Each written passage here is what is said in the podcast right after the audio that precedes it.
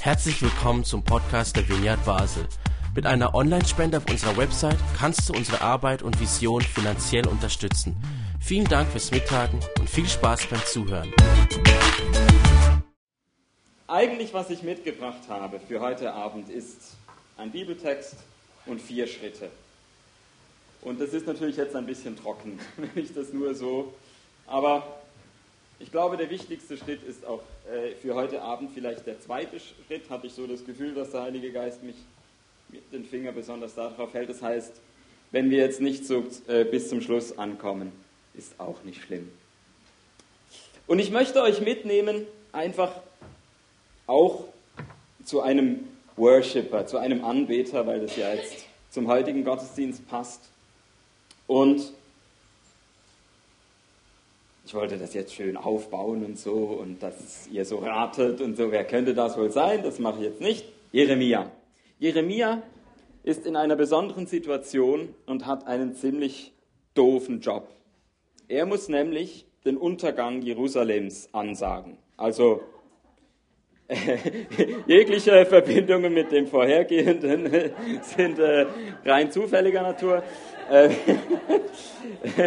das das, was, äh, was, was ich bewundere an diesem Mann Jeremia, ist, wie er es schafft, sagen wir mal, ich kann jetzt auch so, nicht so toll wie äh, am Computer, aber ich mache jetzt auch mal so eine Abwärtsbewegung hier. Und äh, das ist nämlich das, was Jeremia regelmäßig erfährt, dass er voll in den Keller runterkommt, ins Loch. Und zwar, dass er merkt, ich bin im Gegensatz zu vielen anderen Propheten derjenige, der wirklich die Wahrheit sagt. Dass, dass eben nicht alles einfach gut kommt, wie die Optimisten meinen, sondern Gott sagt, Jerusalem wird untergehen. Und das ist ein ziemlich blöder Job, wenn man das sagen muss. Und vor allem, weil das ja dann auch eintritt. Und er dann nicht einfach so irgendwie weggebeamt wird im letzten Moment und dann kann er sagen, jetzt schaut er selber, wie er zurechtkommt. so, ja, also er ist da voll mit betroffen damit und, ähm, und gleichzeitig hat er aber auch eine Botschaft von Hoffnung. Also es ist nicht nur jetzt der Unheilsprophet und der Gerichtsprophet, auch wenn das der Schwerpunkt tatsächlich auch einerseits ist, aber gleichzeitig hatte durchaus auch diese Botschaft dann. Gott gibt eine Zukunft und eine Hoffnung und eure Kinder werden diese Stadt wieder einmal bewohnen. Aber es ist bei ihm leider nicht so, dass er dann zu denen gehört und sagen kann, ich habe zu diesem Rest äh, äh, gehalten und habe einfach das ausgesessen mit den Feinden, die da gekommen und erobert haben. Und jetzt am Schluss zeigt sich die Treuen, die, die, die wahren Gläubigen oder so, die haben eben am Schluss dann doch irgendwie äh, äh, dann den Lohn oder so. Das, so ist es bei ihm nicht. Und doch glaube ich, dass diese Botschaft von Jeremia uns heute Abend nicht äh, äh alle jetzt in diesem Keller zurücklässt, sondern dass er einen Weg aus dem Keller raus zeigt. Und ich dachte, das ist vielleicht ein hilfreicher Tipp, wenn wir nachher wieder in die Anbetung einsteigen und wir ja vielleicht jetzt so an unterschiedlichen Orten sind. So musikalisch gesprochen sind die einen jetzt eher so in einer Molltonlage gelandet oder vielleicht schon so zum Gottesdienst reingekommen und ähm, vielleicht fragst du dich, kann ich jemals wieder Dur singen so? und die anderen sind natürlich die, die, äh, diejenigen, die immer die fröhlichen Lieder singen können, zu jeder Zeit, gerade auch erst recht, wenn mal irgendwie äh, alles um einem herum nicht so toll ist. Und so sind wir so eine Mischung hier aus Moll- und Dur-Typen. Und dieser Weg, den der Jeremia, ähm, äh, den, den ich jetzt an, anhand von Jeremia zeigen möchte, will so ein bisschen die Möglichkeit geben, dass sich auch jeder so ein bisschen darin finden kann, eben die Moll-Typen schön unten und äh, aber auch, äh, wir werden wieder bei Dur landen. Das ist so mein Versprechen. Und jetzt habe ich noch vier Minuten. Und jetzt, also ist höchste Zeit, euch diesen Text einmal vorzustellen. Und zwar steht er in Jeremia Kapitel 20, die Verse ab dem Vers 7 sind es so auch ungefähr sieben Verse. Ähm, Und wenn ihr mitlesen wollt, äh, ich habe heute die Hoffnung für alle Versionen, denn es ist ja nicht ein ganz einfacher Text. Also versuche ich möglichst, dass schon die Übertragung etwas verständlicher ist. Jeremia ist also hier unten im Keller und klagt.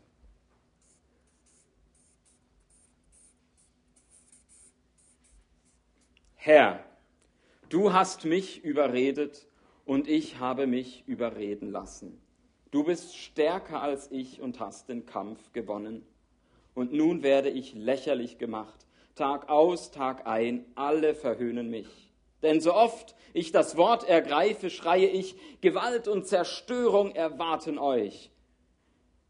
Deine Botschaft bringt mir nichts als Hohn und Spott. Wenn ich mir aber vornehme, ich will nicht mehr an den Herrn denken und nicht länger in seinem Namen reden, dann brennt dein Wort in meinem Herzen wie ein Feuer, ja, es glüht in mir. Ich habe versucht, es zurückzuhalten, aber ich kann es nicht. Ich höre viele hinter meinem Rücken tuscheln. Von ihm hört man nichts als Schreckensmeldungen. Zeigt ihn an, wir wollen ihn verklagen. Alle denen ich vertraut habe, lauern darauf, wann ich zu Fall gebracht werde. Vielleicht lässt er sich hereinlegen, dann ist er in unserer Gewalt und wir können uns an ihm rächen, sagen sie. Jetzt hier ein kurzer Stopp. Was passiert hier? Jeremia breitet seinen ganzen Frust vor Gott aus. Und das wäre schon der, dieser erste Schritt oder auch erster Tipp. Bei Gott finden wir einen geschützten Raum, wo wir uns und ihm alles eingestehen dürfen. Wir machen nicht einfach gute Miene, sondern ja, es ist so. Und wichtig ist in diesem Zusammenhang natürlich auch das Gottesbild, was da ist. Es klingt jetzt erstmal, wie brutal ist dieser Gott mit diesem Jeremia. Es ist so wie ein Polizist. So und dann, ja, du hast mich überredet, ich habe mich überreden lassen, du bist der Stärkere. So, ähm, Jetzt wisst ihr auch, warum wir im Worship die Hände nach oben halten. Ähm, das ist aber äh, nur die eine Seite. Ähm, die, andere Seite ist, ähm, Gott ist auch hier, der gleiche Gott wie überall, wie wir in der Bibel kennen und besonders auch, wie Jesus ihn gezeigt hat, dieser barmherzige Gott. Und so der einzige Vergleich, der mir so äh, als, als äh, zurzeit am nächsten steht, weil ich äh, Vater von einer kleinen Tochter in Trotzalter ist, ist, da passiert das auch, dass ich merke so, ich, ich, meine Tochter will irgendetwas und weil es gefährlich ist oder weil ich jetzt einfach äh, sage, nein, es ist schon zu spät oder was auch immer, kann meine Tochter nicht das machen, was sie will. Und dann gibt es ein Riesengeschrei und ein Riesengejammer äh, und Geklage. Aber was ich überraschend finde, ist, dass plötzlich aus dem Nichts kommt meine Tochter und sagt, Papa, nimm mich auf den Arm.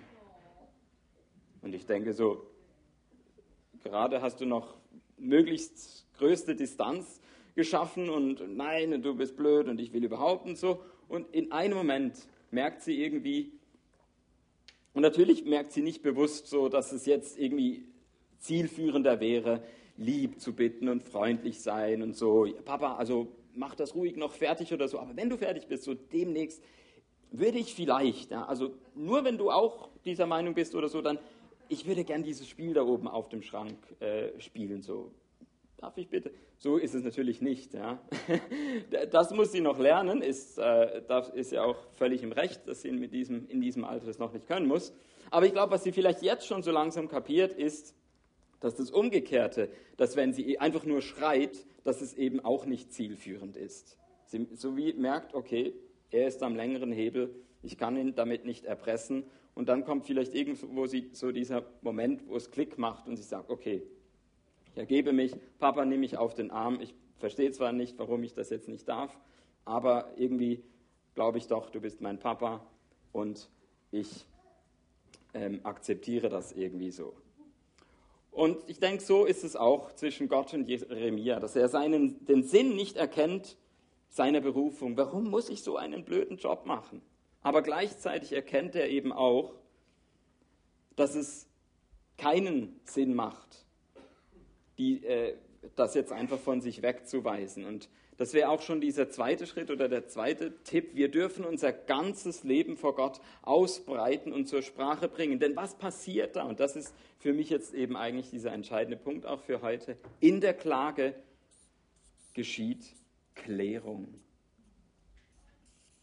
Es sind wie so Alternativen, die wir uns hinhalten können. Okay, ich gehe meiner Berufung aus dem Weg. Oh, dann brennt es in mir, das fühlt sich gar nicht gut an. Ja, dann vielleicht doch lieber den Hohn und den Spott ernten.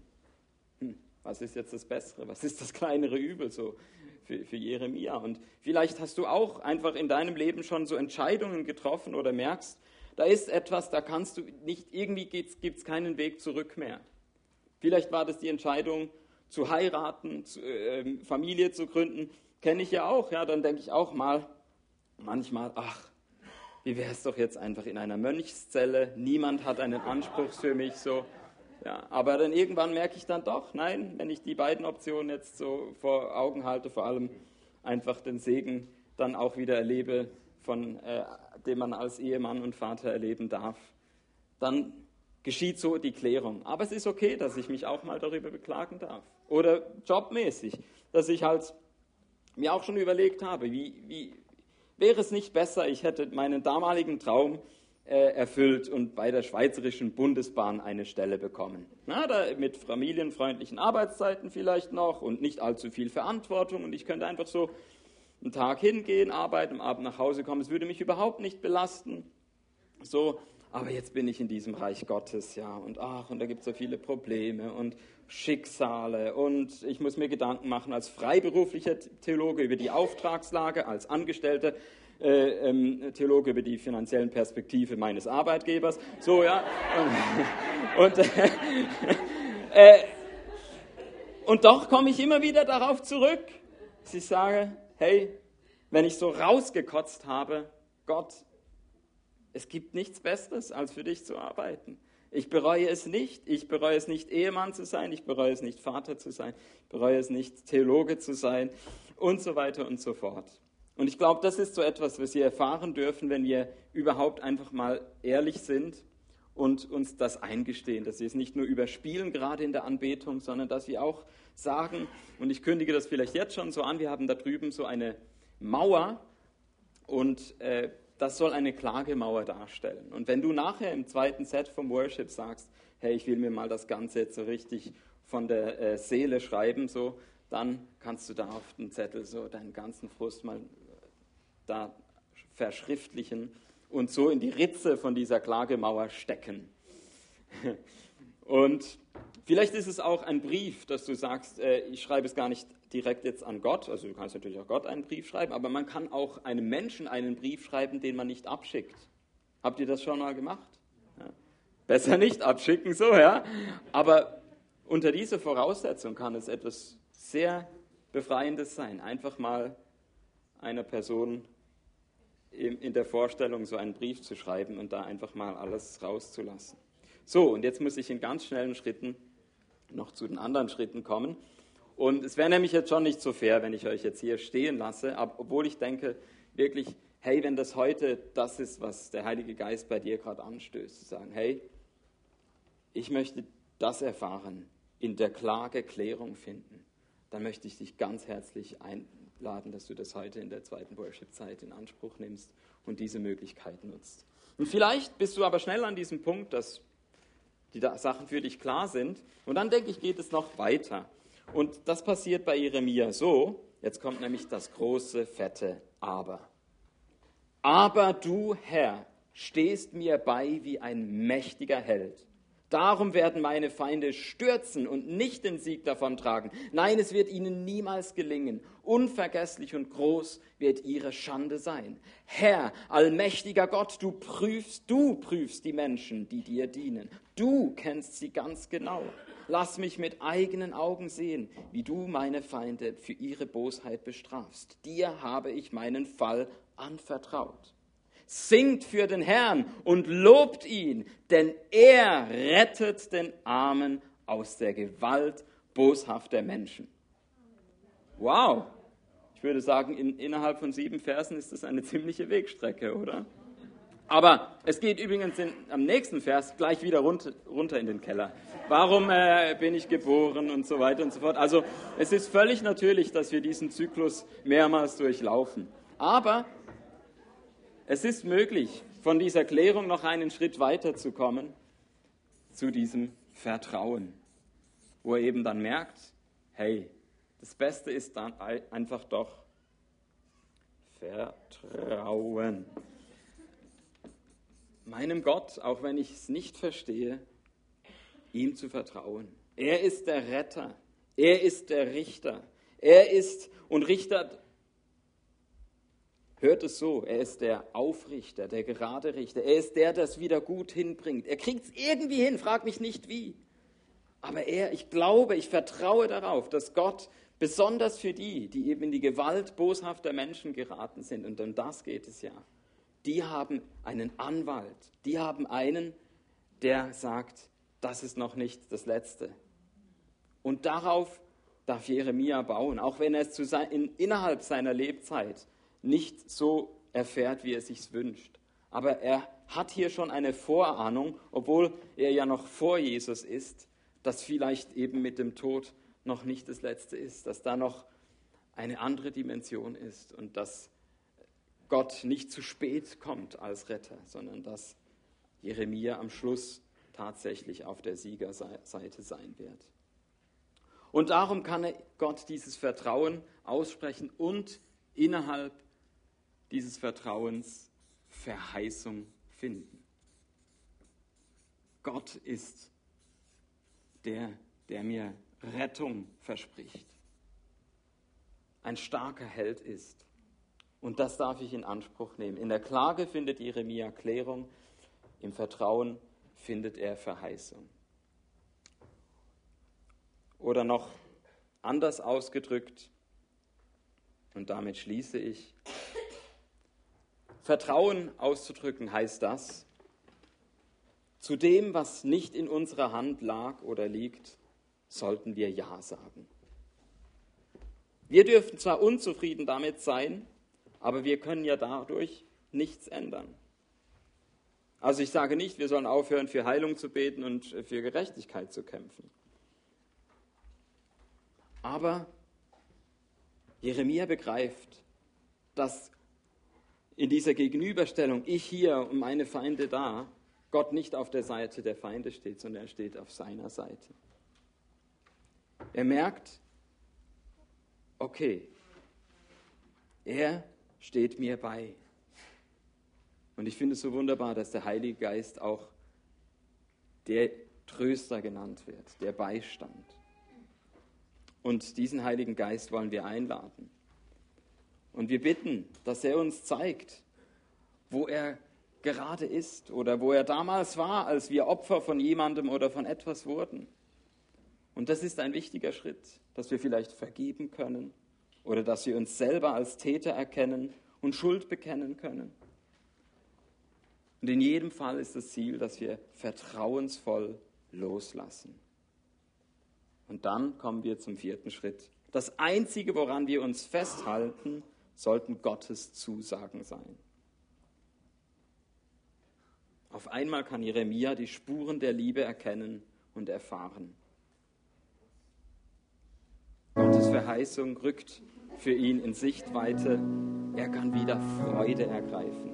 Und diesen Weg gibt es auch für uns. Mitten im Leid ist der Kampf zwischen negativen und positiven Festlegungen.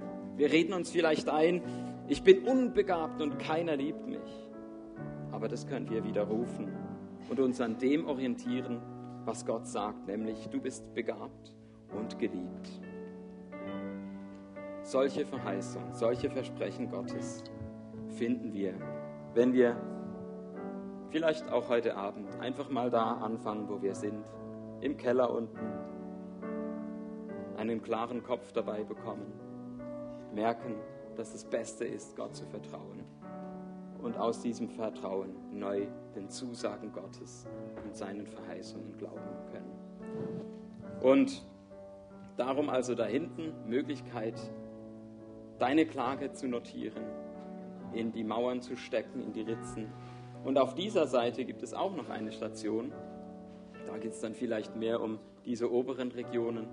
Wenn du vielleicht sogar nicht für dich, sondern für jemand anders hier im Raum eine Zusage Gottes, eine Verheißung aufschreiben möchtest, jemanden ermutigen möchtest, so können wir ja auch einander dienen.